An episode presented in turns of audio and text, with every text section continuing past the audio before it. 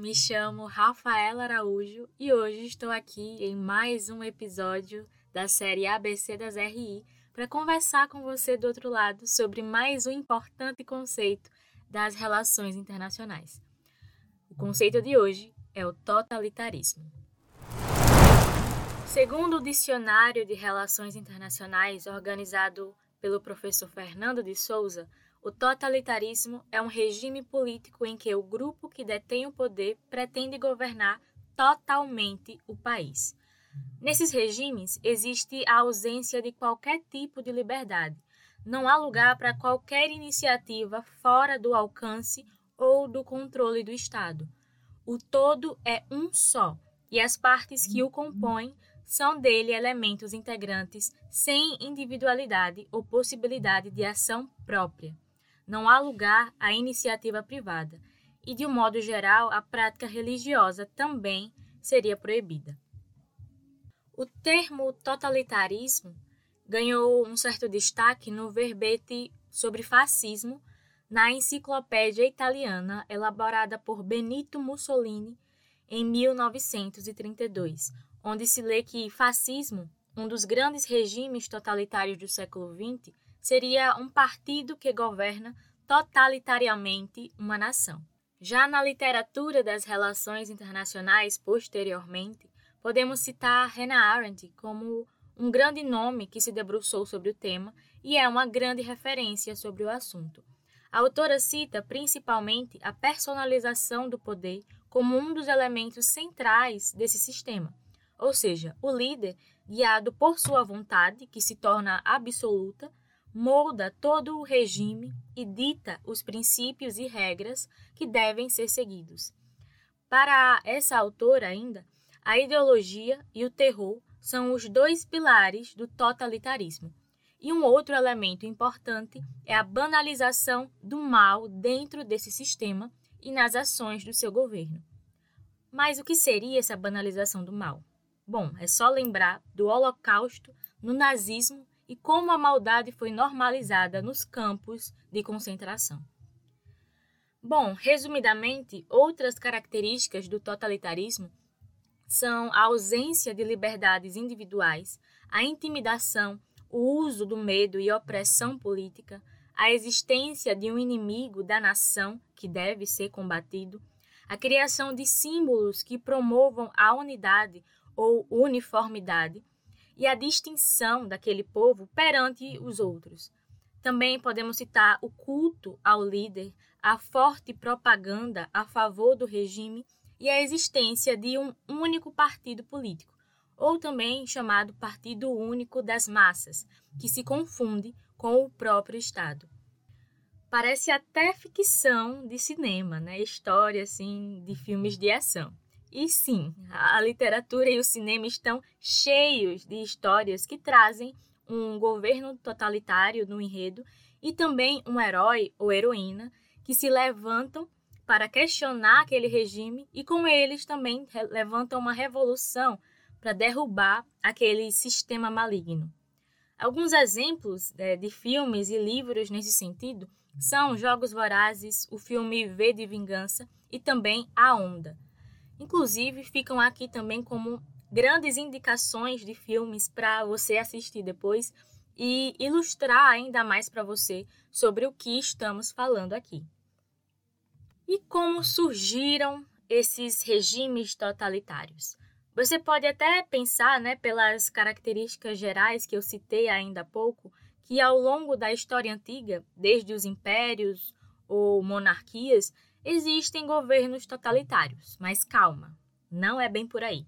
Apesar de, naquele tempo, já existir realmente uma certa opressão política, ou também a existência de inimigos né, a serem combatidos, e uma centralização na figura do governante, o totalitarismo em si é algo moderno, é um, um sistema que começa a se manifestar ainda no último século, no século XX, na época entre as grandes guerras mundiais, né, entre as décadas de 1920 e 30.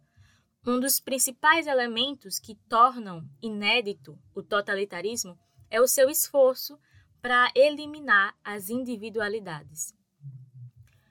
E como nos filmes, sempre existe o estopim, né? Aquela motivação, o grande impulso para que o vilão se torne vilão. E foi o que aconteceu aqui também. Após a Primeira Grande Guerra, após a Primeira Guerra Mundial, a Europa estava destroçada. Inúmeras perdas é, econômicas, políticas, sociais, é, nesse ambiente de profunda tristeza né, e de grandes inseguranças, se questionava também a democracia, o liberalismo e o que existia politicamente antes da guerra que não foi capaz de evitá-la. É aí que surgiu então uma possível alternativa, o totalitarismo, manifestado em ambos os espectros políticos que conhecemos ainda hoje, tanto à direita quanto à esquerda. O totalitarismo, segundo alguns autores, se iniciou com o fascismo na Itália na década de 20. Depois se manifestou também na Alemanha com o nazismo em 1933 e também durante a década de 1930 em Portugal com o salazarismo e na Espanha com o franquismo, todos estes com ideais de extrema direita. No espectro político mais à extrema esquerda, o totalitarismo se manifestou na antiga União Soviética, atual Rússia, com o stalinismo. Essas correntes defendiam o uso da força e a eliminação do parlamento e dos partidos políticos como um dos caminhos para tirar os países daquela grande crise. É interessante pontuar que há uma discordância entre os autores da ciência política que se debruçam né, sobre esse assunto, sobre quais regimes foram realmente totalitários.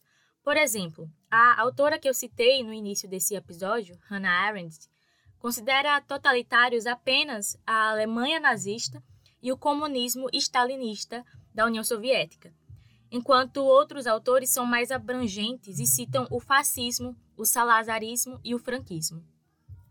Após passar rapidamente pelos pontos gerais e pelo surgimento do totalitarismo, acho interessante agora fazer uma breve pontuação, na verdade, uma diferenciação de outro termo que tem a ver, mas não é a mesma coisa: o autoritarismo.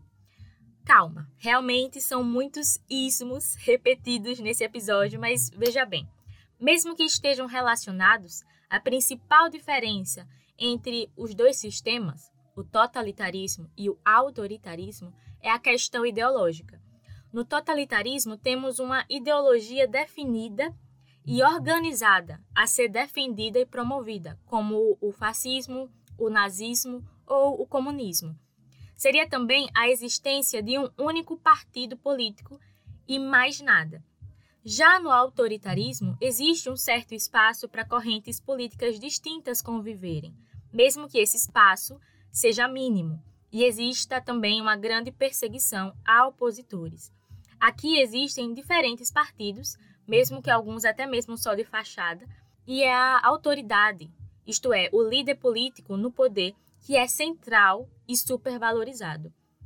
Citei antes exemplos de regimes totalitários e aqui vão alguns exemplos de regimes considerados autoritários, Aqui, mais perto de nós, né, o Estado Novo de Getúlio Vargas no Brasil, entre 1937 e 1945, e a ditadura militar, também aqui, de 1964 a 85.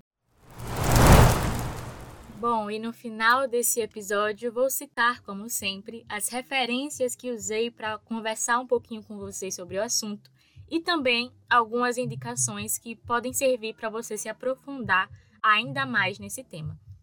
Eu acho que a grande referência, né, tanto para esse episódio quanto para esse tema em qualquer outro canto, é o livro Origens do Totalitarismo, de Hannah Arendt.